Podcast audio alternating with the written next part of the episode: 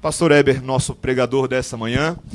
Ah, estamos alegres ah, pela presença dele conosco e ah, esperamos que a igreja receba com fé a pregação, a exposição das Escrituras, como temos feito semana após semana, certo de que o Senhor haverá de falar conosco. Deus te abençoe, viu, meu irmão?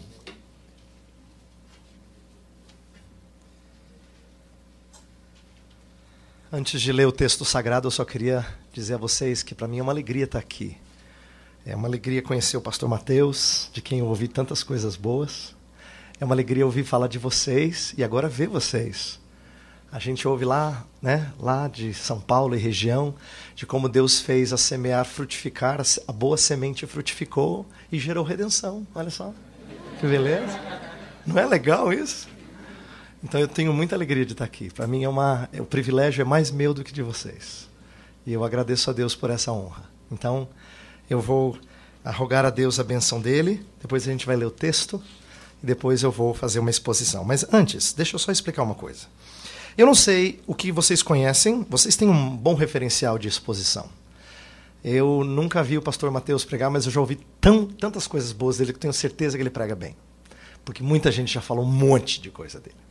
Mas tem pessoas que às vezes têm um conceito muito limitado do que seja exposição. Então eu quero explicar uma coisa para gerar em vocês um cuidado. Como historiador, eu sou professor de teologia histórica lá no Jumper. Eu tenho aprendido que quando a gente tem um referencial muito estreito que cabe para nossa época, nós desprezamos o que foi feito na história da igreja. Muitos homens pregaram a palavra de Deus ao longo da história de uma maneira um pouco diferente do que você entende por exposição hoje. E nem por isso eles deixaram de pregar a palavra de Deus.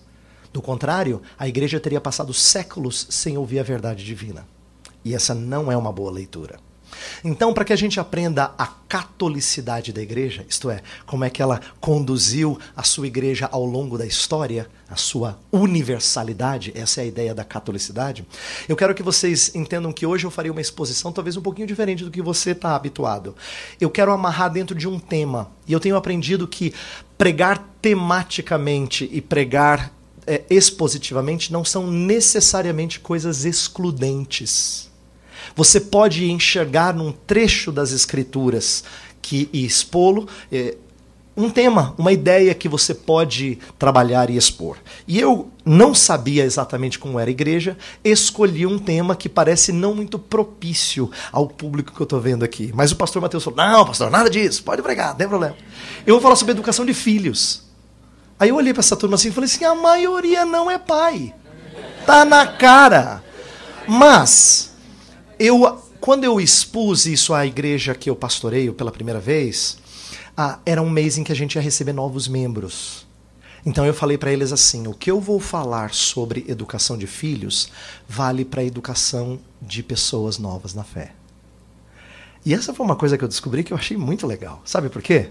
Vira e mexe eu vejo gente dizendo assim: ah, eu queria aprender o que a Bíblia diz sobre tal coisa.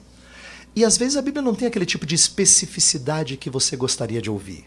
Um livro sobre trabalho e decisões profissionais. Né? Mas ela tem princípios que valem para cada área da nossa vida. E eu fiquei pasmo em estudar o texto que a gente vai ler agora e perceber que tudo aquilo que vale para a educação de filhos vale para a educação de pessoas na fé. Não é diferente. Deus não fala, ó, isso aqui, ó, educação de filhos, ah, então na hora que você for pregar tem que ser para um público assim mais velho, com mais crianças. Não é verdade. Isso vale também para cuidado de outros na fé, que são crianças e fazem parte de uma família. Ó. Tem tudo a ver, tá? Então eu vou falar de educação de filhos, mas constantemente eu vou voltar para a ideia de como é que a gente trata e cuida de pessoas novas na fé como é que a gente discipula para que eles amadureçam e cheguem à plenitude da varonilidade do nosso Senhor Jesus Cristo. Então nós vamos orar para que isso aconteça de forma clara. Depois eu vou ler o texto e aí a gente vai expor. Pai do céu, nós estamos aqui mais uma vez diante da tua palavra que será lida há pouco. E nosso desejo é que ela, que já foi estudada por nós, já foi ouvida antes, que não é estranha aos nossos ouvidos, que ela ganhe novos contornos, que ela tenha nova cor, um brilho distinto, que nos faça olhar para ela novamente e dizer como ela é boa, sempre nova, renovadora dos nossos corações. Portanto, dá aos meus irmãos que estão me ouvindo nessa manhã, assim como a mim, um gosto por estudá-la sempre, sabendo que ela traz deleite e novidade, ainda que seja o mesmo Evangelho. Nós pedimos isso porque é o Espírito que pode fazer isso. Não é a minha habilidade ou estudo, e nem a competência e inteligência dos ouvintes. É o teu Espírito. Então, socorre-nos agora. Ajuda-nos. Em nome de Cristo, pelos méritos dele, que nós pedimos isso. Amém. Amém. Abra sua Bíblia em Deuteronômio capítulo 6.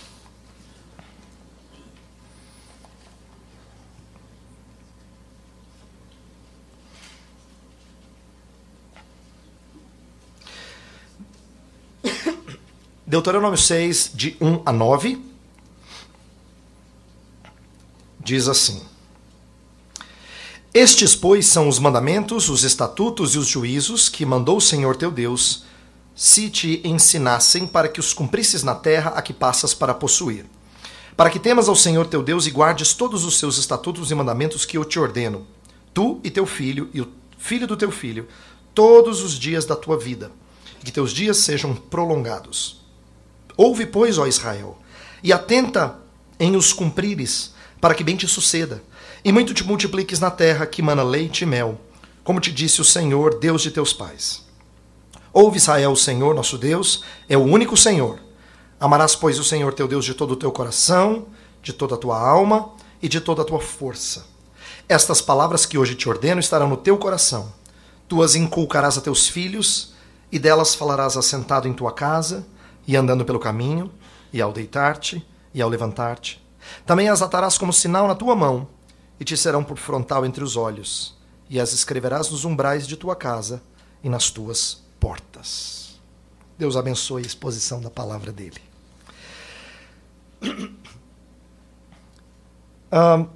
eu quero começar destacando que,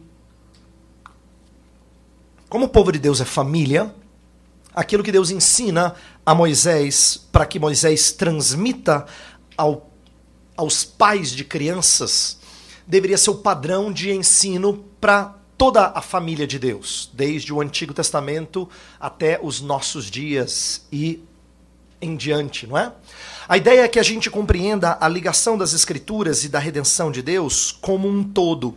Deus não está dando regras aqui que são próprias só do período mosaico. Ele está dando princípios que são válidos para o povo de Deus sempre. Essa é uma das coisas preciosas da tradição reformada que você tem ouvido dominicalmente, mas que muitos evangélicos não conhecem. Eles olham para um texto como esse, eles acham bonito esse texto porque esse texto se aplica.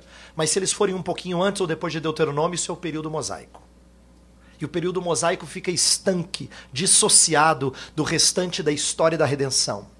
E, e aí a gente perde de vista como de fato a escritura é um livro só, é uma história só, é um cuidado só de um só povo, com princípios que têm ah, embrulhos diferentes ao longo da história, é verdade.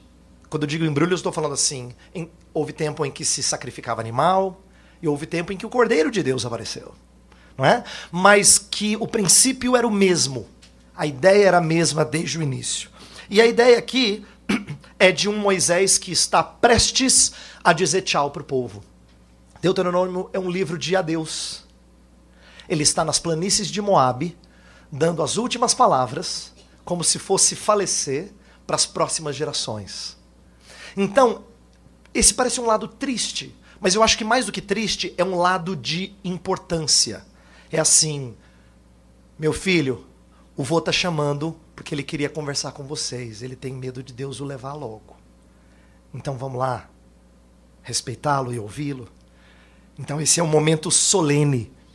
Os sermões de Deuteronômio são sermões que vão fazer algumas coisas preciosas e, dentre elas, alertá-los para aquilo que é mais fundamental na vida.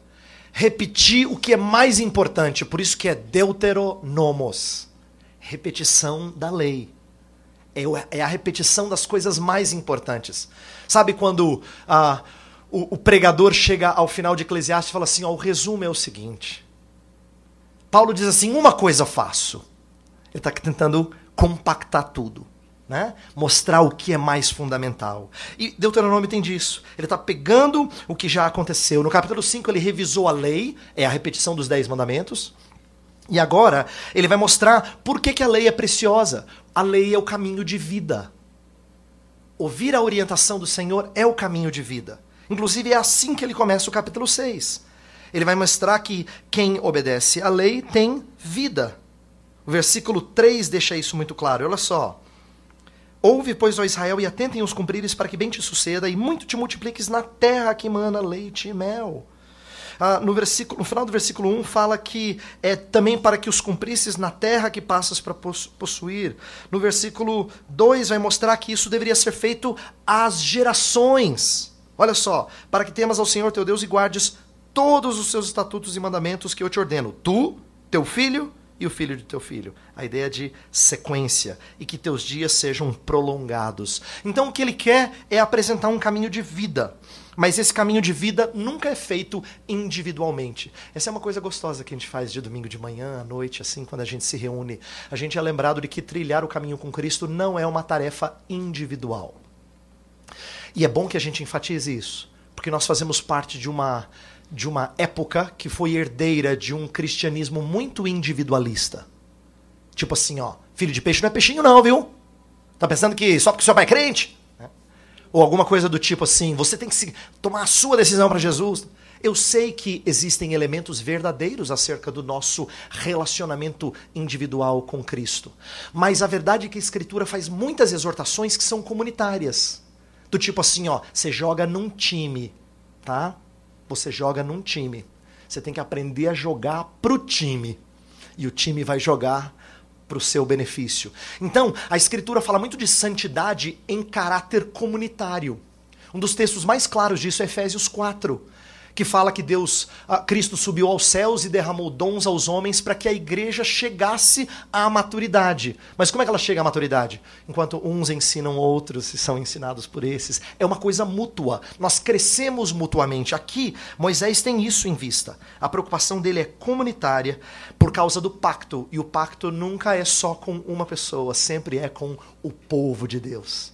Com o seu mediador e aqueles representados por eles. É isso que Deus estava ensinando ao longo da história. Por isso que sempre tem uns personagens importantes na Bíblia. Eles não são importantes porque eles são mais crentes. Eles são importantes porque eles apontam para o mediador perfeito que é Jesus Cristo.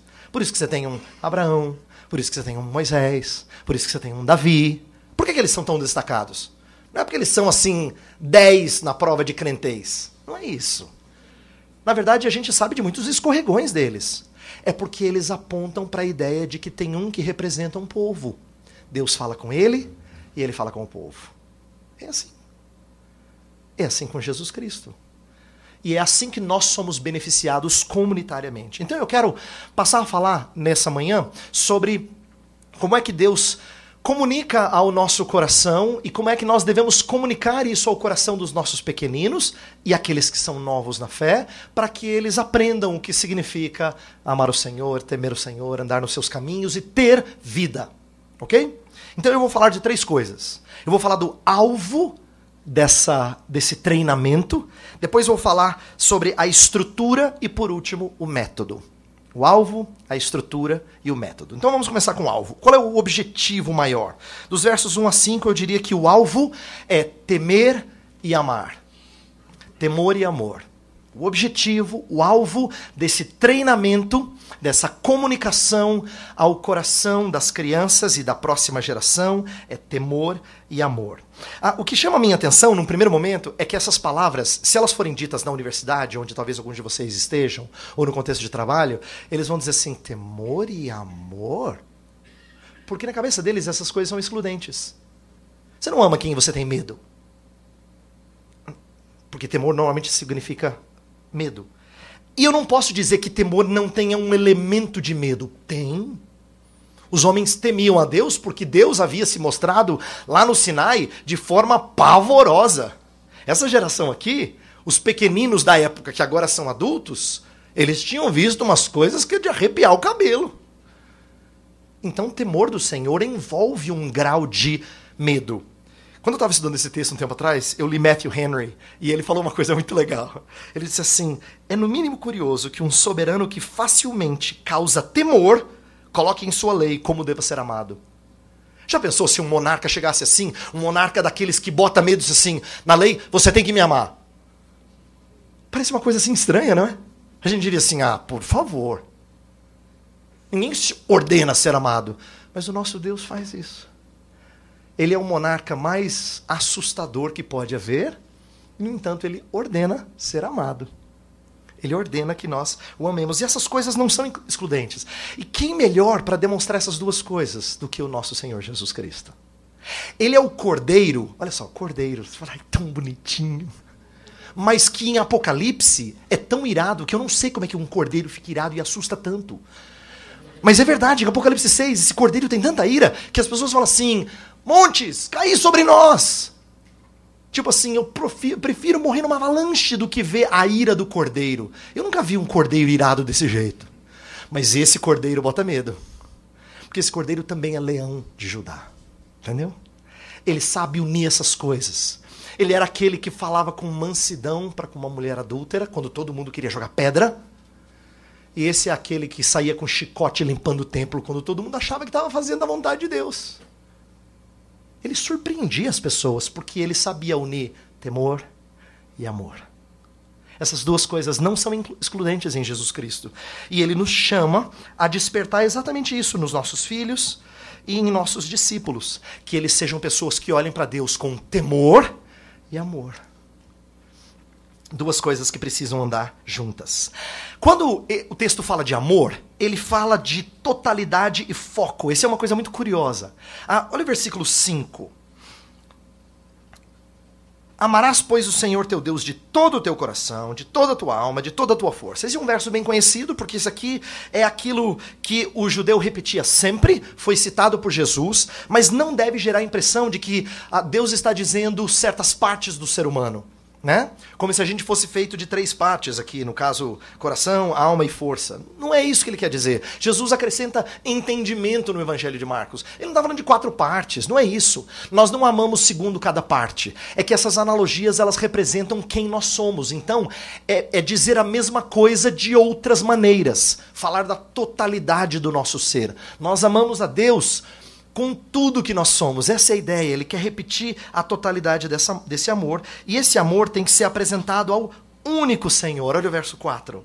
Ouve Israel, o Senhor nosso Deus é o único Senhor. Aí ele fala de amor. Por que, que ele fala primeiro que ele é o único Senhor, para depois falar de amor? Porque amor genuíno na Escritura, ele tem foco. Ele é todo para um. Todo para um. Primeiro você fala que há um só Deus. Depois você fala, ame esse Deus. A importância de eu destacar isso é que um, o livro de Deuteronômio é uma é, é um desenrolar dos dez mandamentos. E aqui, no capítulo 6, é como se ele estivesse desenvolvendo o primeiro. Outros vão ser desenvolvidos ao longo do livro. E aqui, o primeiro mandamento, não terás outros deuses diante de mim, está sendo expandido. E está sendo ensinado para o povo como é que se tem só um Deus. Colocando todo o amor em um objeto do amor. Ah, o que eu refleti há um tempo atrás sobre isso é que medida do amor não está em quantas pessoas nós amamos, mas em quem nós amamos. Ah, eu vou falar uma coisa esdrúxula, mas que você já ouviu antes. Quando um homem que é desleal para com a sua esposa e tem outra, e às vezes é confrontado, ele é capaz de dizer uma coisa absurda do tipo: é porque eu tenho muito amor para dar. Você já ouviu essa frase antes? Ela é horrível mas ela sai da boca de algumas pessoas. O que ele não percebe, ele não sabe, é que a quantidade do nosso amor não são quantas pessoas nós amamos, mas quem nós amamos. Assim como quando um marido diz assim, que absurdo, e ele não é crente, mas ele é um cara muito leal para com a sua esposa e seus filhos. E ele fala: Eu não faço uma coisa dessas, porque eu casei com essa mulher, eu amo essa mulher. Você fala: Coisa linda, hein? Mas o foco do amor dele também está errado porque o amor dele ainda é centrado naquilo que ele vê, naquilo que lhe dá segurança. É ainda autocentrado. Por isso que autores como Agostinho no passado ou Jonathan Edwards mais recentemente falavam que não é possível você demonstrar amor genuíno e ética genuína se não for direcionado ao Senhor. Como é que você ama? quando você de fato ama o Senhor.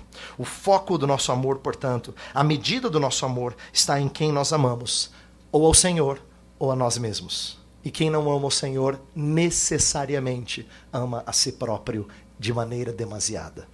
Então, ensinar para os nossos filhos o que significa amar o Senhor necessariamente envolve não amar a si próprio do jeito que nós normalmente nos amamos. Ensinar para um discípulo, para alguém novo na fé, o que significa amar o Senhor, significa que ele passa a focar menos nas suas coisas e menos em muita coisa e mais em menos coisas. Foco. O foco do seu amor é uma evidência de que ele ama corretamente.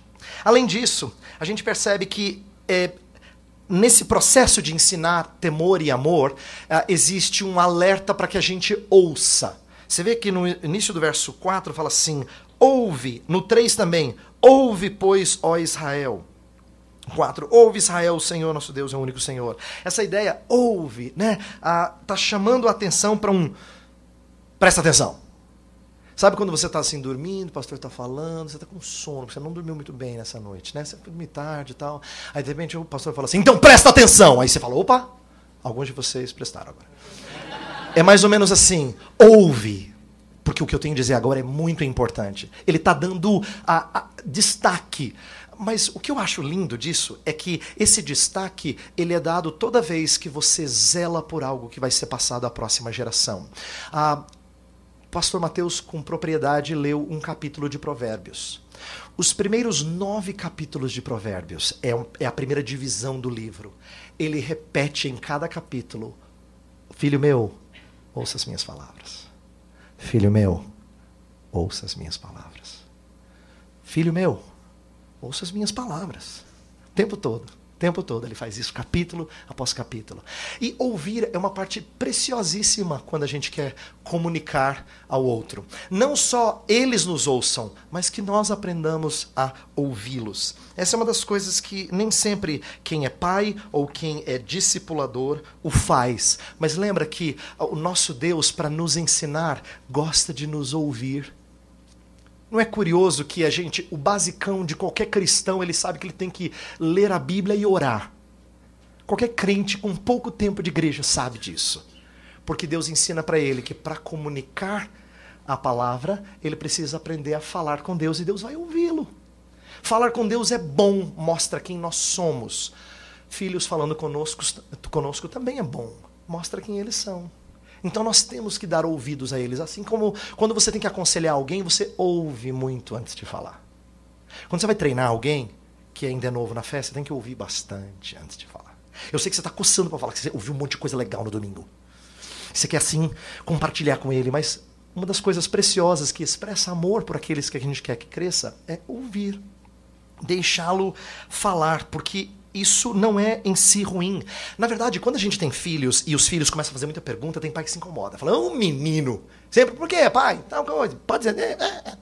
Mas questionador não é problema. Contestador é problema. Mas questionador não é problema. Sabe por quê? Isso aqui eu aprendi com Vori Balkan. Ele fala assim: ah, o cristianismo, ele, aguenta um escrutínio. Fica tranquilo. Pode perguntar, filho. O que você quer saber? Por que, que o papai fez isso? O que, que você apanhou? Vou te explicar. O cristianismo aguenta um escrutínio. Não tem problema perguntar.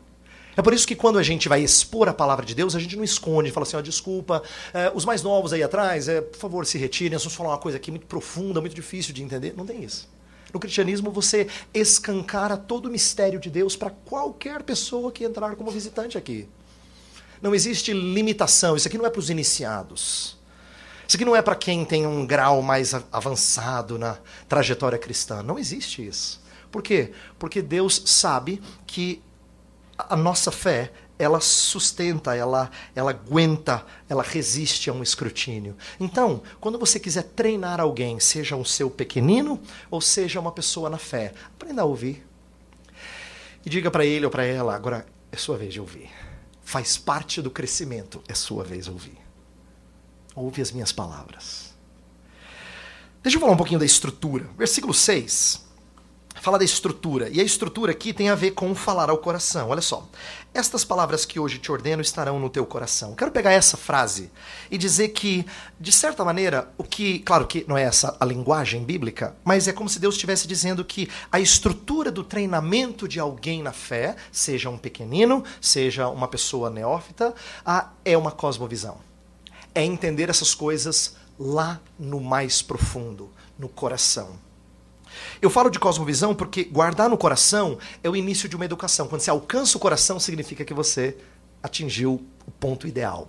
É, você de fato teve algo que é, moldou essa pessoa, mudança de cosmovisão. E é claro que para que você ensine alguma coisa também, aquilo tem que ter sido internalizado. Então isso vale tanto para quem ouve quanto para quem ensina. Deixa eu explicar isso. Uma das coisas que eu aprendi ao longo da minha trajetória teológica é que a gente tem que ter muito cuidado antes de ensinar alguma coisa que a gente acabou de ouvir. Eu lembro de um amigo que foi para o seminário, no primeiro ano, era meu colega, ele ouviu meu pai dar aula sobre predestinação, ele ficou maluco, falou assim, gente, vou ensinar isso domingo que vem. Domingo que vem ele ensinou. Foi uma lástima. Por quê? Por, em parte, não é porque ele não tinha experiência somente, é porque essas coisas têm que descer ao coração. A gente ensina bem aquilo que internalizamos. O que a gente ensina bem? Aquilo que você comprou. Você já mastigou, já processou, já entendeu, já foi indagado, já respondeu. Essas coisas a gente ensina bem. Essas saem com facilidade, essas daí você tem certeza. Vai facinho. Isso mostra que transmitir isso a outra pessoa exige muito mais do que bons recursos, exige sedimentação no coração.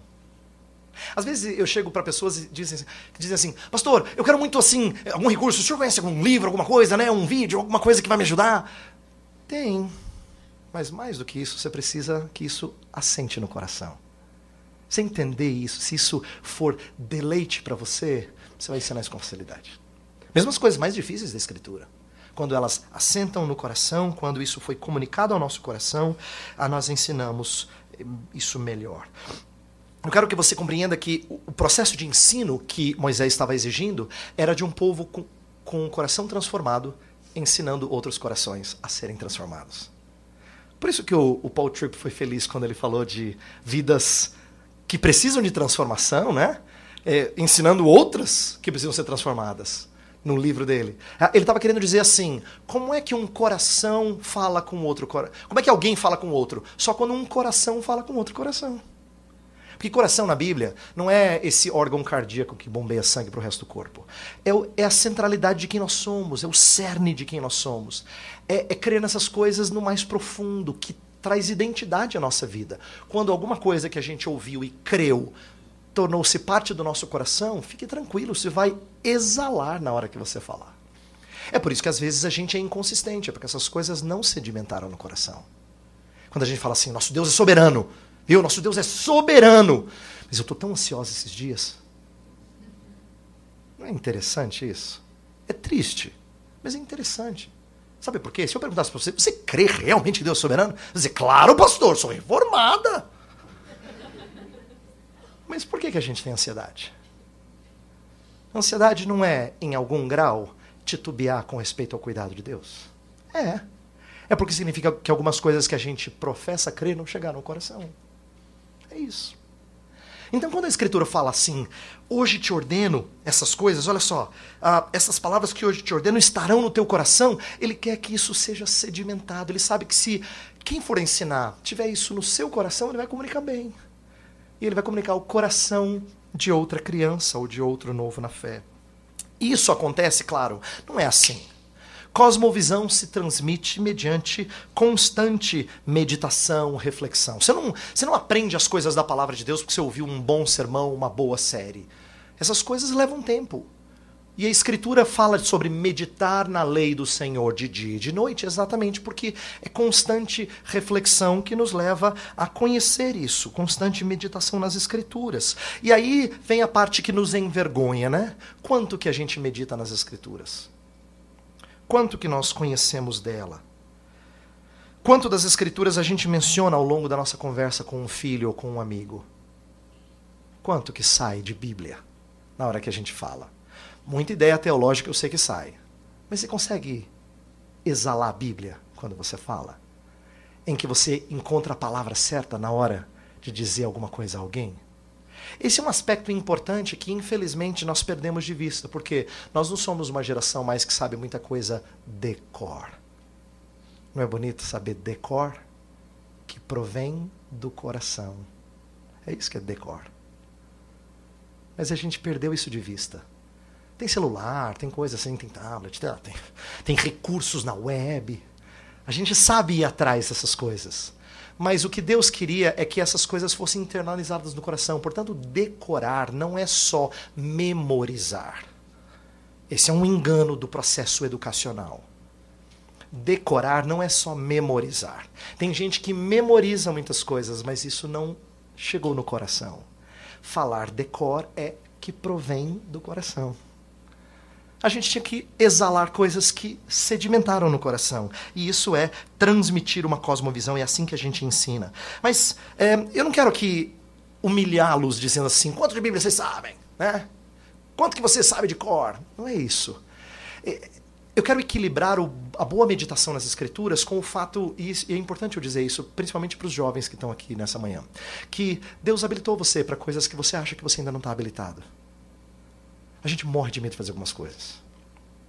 Mas é importante que eu diga para você que Deus não preparou uma estrutura de educação de filhos ou de treinamento de novos na fé com gente incompetente. É surpreendente o que ele consegue fazer com um time tão perna de pau como a gente, é verdade. O técnico é muito bom, eu tenho que dizer isso. Mas, o ponto é, ele preparou você mais do que você imagina. Uma das coisas que eu percebo, por exemplo, em, em pessoas novas, quando elas vão se casar, quando elas vão ter filhos, que bate um medinho assim: será que eu vou saber como fazer? Inclusive, é triste ver como minhas irmãs e irmãos na fé que são mais novos têm até medo de ter filhos. Quando na verdade o que o Senhor Deus está dizendo é que você deve fazê-lo, não que você deve pensar em fazê-lo. Ele parte do pressuposto que você está pronta, que você está pronto para fazê-lo. Essa é uma coisa muito importante para a gente entender. Né? Nós somos uma geração que foi habituada a postergar algumas dessas coisas em nome da suposta maturidade. Quando Moisés está aqui esperando que, que o pai ensine ao seu filho, é porque ele imagina que ele está pronto.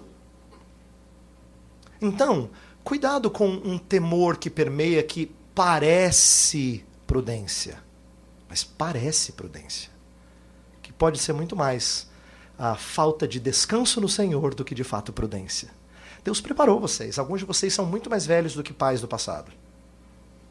Embora vocês sejam novinhos para a nossa sociedade. Mas em tempos antigos, vocês já seriam pais a ó. Portanto, é importante nós entendermos que todo cristão é habilitado a isso. Por quê? Em primeiro lugar, porque nós cremos na perspicuidade das Escrituras, a clareza das Escrituras. Elas são, na sua essência, fácil de qualquer pessoa entender. E com o Espírito de Deus você pode internalizar essas coisas e comunicar a outros, sejam eles os seus filhos ou gente nova na fé. Então é importante que nós entendamos isso. Por mais que eu ame o preparo teológico, por mais que eu ame a gente ter bons estudos e treinamentos, eu acho que isso é necessário. Nós temos que parar de achar que eu tenho que ter muito treinamento. Gente, nós somos da geração do CV gordo, né? O CV tem que ser assim, tive treinamento nisso, aquilo, aquilo outro. Calma. Calma eu acho que você às vezes se esquece de que quando o Espírito de Deus habita em você, você faz coisas que você nem sabia que você poderia fazer. Jesus uma vez falou assim: Eu vou levar vocês para as autoridades e não tenham medo, porque eu vou colocar a palavra na sua boca.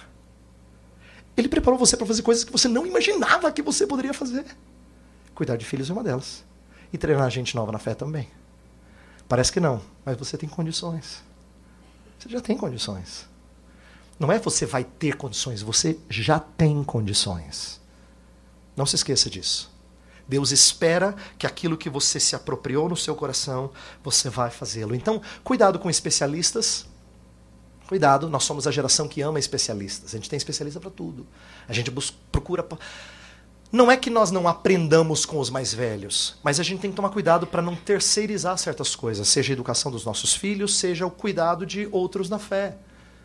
Não é o pastor Mateus e os presbíteros que podem fazer isso somente. Não são aqueles que já têm seus trinta e tantos anos ou quarenta e poucos que podem ser pais. Não é verdade. Nada disso é verdade. Embora a nossa geração tenha a tendência de levar você a pensar que é assim.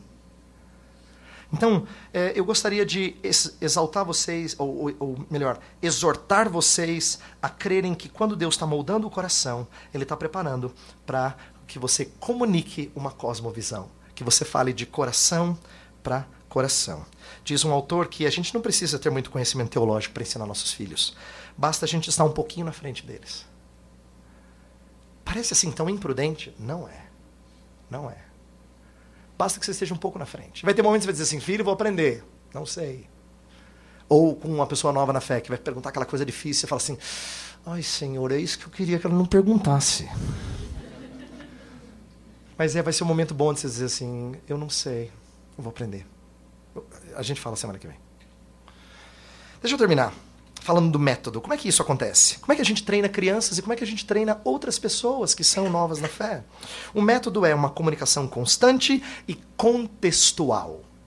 Comunicação constante e contextual. Olha que legal o que fala versos 7 a 9. Tu as inculcarás a teus filhos, delas falarás assentado em tua casa, e andando pelo caminho, e ao deitar-te, e ao levantar-te. Também as atarás como sinal na tua mão, e te serão por frontal entre os olhos, e as escreverás nos umbrais de tua casa e nas tuas portas. Aqui, algumas coisas importantes. Primeiro, é, a comunicação ela deve acontecer, seja para criança, seja para um novo na fé, desde muito cedo. Na verdade, já está acontecendo desde cedo. É que às vezes você não tem consciência disso.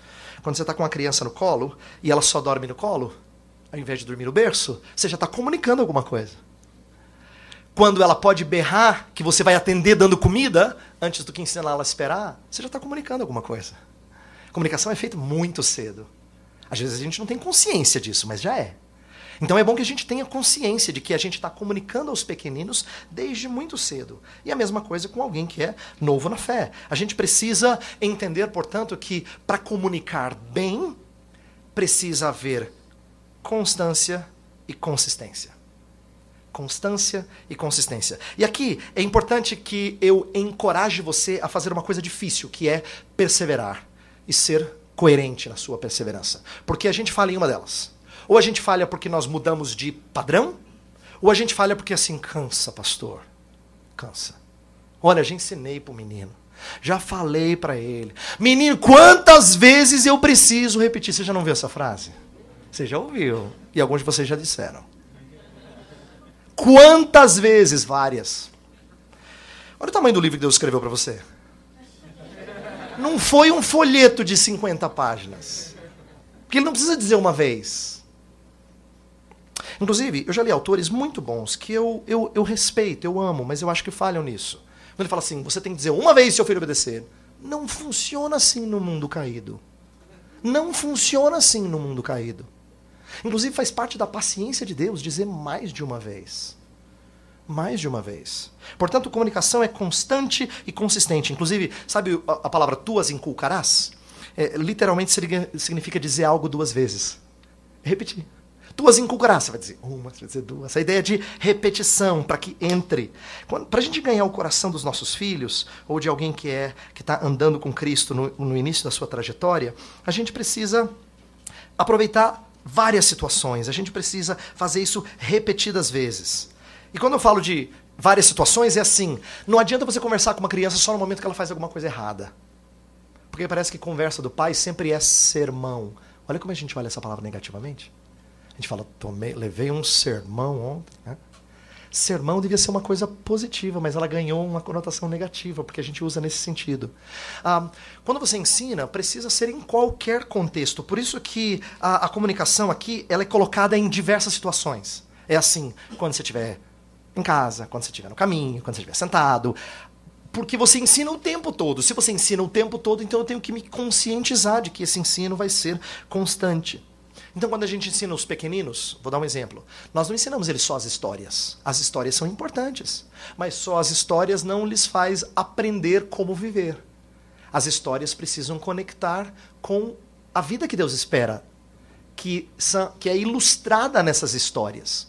Tem muita criança que conhece Noé, Abraão, Adão, ele sabe todas as historinhas. Sabe de Davi Golias, sabe. Você pergunta de Samuel, sabe. Você conhece do rei Ezequias, vamos pegar um menos conhecido. Sei também. Uau, esse menino sabe história, hein? Mas ele não sabe Bíblia. Ele sabe história. Mas ele não conhece a história. Ele não foi ensinado a ir até Cristo e a entender como é que cada história ensina sobre a sua história dentro da grande história. Ele não aprendeu isso. Porque ninguém ensinou para ele. Culpa sua. Porque é eu e você que temos que ensinar aos nossos pequeninos. Isso vale com alguém que é novo na fé também. Ele tem que aprender essas coisas cedo e aprender em vários contextos. Então, o que, que significa vários contextos? É assim: é, se eu falo da Bíblia só no momento do culto doméstico, parece que a Bíblia não tem a ver com o resto da vida. Eu não estou minimizando o culto doméstico. Ele é precioso, ele faz parte da nossa tradição, ele tem que acontecer. Mas ali é o momento que você vai fazer uma coisa mais cirúrgica. Você vai tratar talvez dos problemas do dia. E não necessariamente ali você vai falar de Bíblia somente. Pelo contrário, a ideia do culto doméstico é, é, é, falar, é um contínuo falar em diferentes situações. É isso que eu estou enfatizando. Inclusive, tem uma coisa nesse texto que eu não havia observado antes de estudá-la com mais cuidado. Eu não sei se você já viu isso, de repente você enxergou e eu não enxerguei. Ele começa do mais interno até o mais externo. No versículo 6 ele começa com o coração. Depois no 7 ele está em casa. No 7 ainda ele está no caminho. E no 9 ele termina nos umbrais das tuas portas, que significa os portais da cidade. Olha que legal. Quando a criança aprende sobre Cristo e sobre vida cristã, começa no coração e sai para fora, na casa, no caminho e nos, nos limites da cidade. É isso que uma, que um, uma comunicação ao coração faz. Ela produz uma mudança dentro que sai para fora. Por isso que cristianismo precisa gerar impacto tanto no nosso íntimo, mas não só na vida privada, entrando para dentro da vida pública, à medida que nós ensinamos aos pequenos uma cosmovisão. Então, eu quero terminar dizendo assim: ensinar qualquer pessoa, sejam eles pequenos, sejam eles marmanjos ensinar qualquer pessoa é fundamental por duas razões muito básicas. Primeiro, porque é saudável demais para eles. E segundo, porque é saudável demais para nós. Quando eu digo que é saudável para eles, é o seguinte: quando a gente tem paciência e perseverança, a gente o faz porque a gente sabe que é nobre a causa, ela é importante. Qualquer dor vale a pena quando a causa é nobre. Eu gosto do texto de Gálatas 4. Olha só como é que Paulo fala com aqueles caras difíceis de aprender. Gálatas é uma carta dura, com quem não tinha aprendido da primeira vez. Olha só. Meus filhos, meus filhos, novamente estou sofrendo dores de parto por sua causa, até que Cristo seja formado em vocês. Olha que bonito. É como se eu tivesse parindo de novo, está doendo. Mas Cristo tem que ser formado em vocês essa minha dor vale a pena. É por isso que eu estou escrevendo essa carta. Eu não gosto de escrever carta e bater nos outros do jeito que Gálatas faz, mas eu, mas eu preciso que Cristo seja formado em vocês. Essa minha dor vale a pena. O, na, o alvo de maturidade cristã é nobre. E maturidade não acontece rapidamente, maturidade leva tempo. Então por que, que a gente faz? Por que, que a gente persiste? Por que, que a gente faz em todo tempo? Porque a causa é nobre. Mas digamos que você diga assim, é pastor, mas não é fácil. É porque você só está pensando no outro. Você esquece do benefício que você ganha. Essa é a segunda razão. O benefício é: educação de filhos é custoso, mas ele traz impacto sobre nós. Criar filhos pode e deve impactar várias coisas na sua vida. Por exemplo, quando a gente tem filhos, a, a casa impecável já não é uma realidade tão fácil. O tempo com o esporte já não é igual. Você gostava, mas agora você tem menos tempo. A sua dedicação à leitura. É verdade. Sua carreira profissional muda rumos. E é bom que seja assim. Isso não é ruim. Isso é normal. E isso é bom. É bom porque você aprende que a vida é compartilhada. Eu sei que você tem livro que você gostaria de ler, eu sei que você tem aquela turma com quem você joga, você ama estar lá. Eu sei que você gostaria de fazer um monte de coisas, mas agora você não é sozinho. Ah, primeiro você se une a alguém, depois vem um alguém. E o outro alguém que vem, ele toma tempo, ele toma dedicação, ele toma energia. E isso é muito bom. É bom porque me ajuda a mortificar o eu. Eu aprendi com o professor Tarcísio, lá do Jumper, antes de eu ter filhos. Ele falou assim: Heber Júnior, ter filhos é muito importante, porque revela o pior em mim, mas também o melhor em mim. Eu morro a cada dia em prol deles. Isso é muito bom. Isso é muito bom. Então, ele me encorajou e eu entendi a preciosidade de ter filhos. E a preciosidade da gente ter gente nova na fé, que dá dor de cabeça, que enche o sapiquá mesmo, que deixa você assim, uh, mas que eh, de qualquer forma nos ensina a morrer para nós e vivermos para Cristo. Filhos e discípulos são instrumentos da nossa santificação. São benéficos não só para o discípulo, mas para o discipulador. Por isso eu gostaria de orar, pedindo que Deus desse a vocês vontade de começar isso ontem. Tá? Se puder, comece ontem. Depois você me fala como é que foi ontem. Você não comece amanhã, não comece daqui a um tempo, não comece depois de tanto preparo. Comece isso logo. Se você já é casado e estava pensando sobre filhos, pense ontem sobre filhos. Resolvam isso logo. Se você não é casado, mas você tem tido a oportunidade de conversar com sua namorada, namorado, noiva, noivo, converse sobre isso.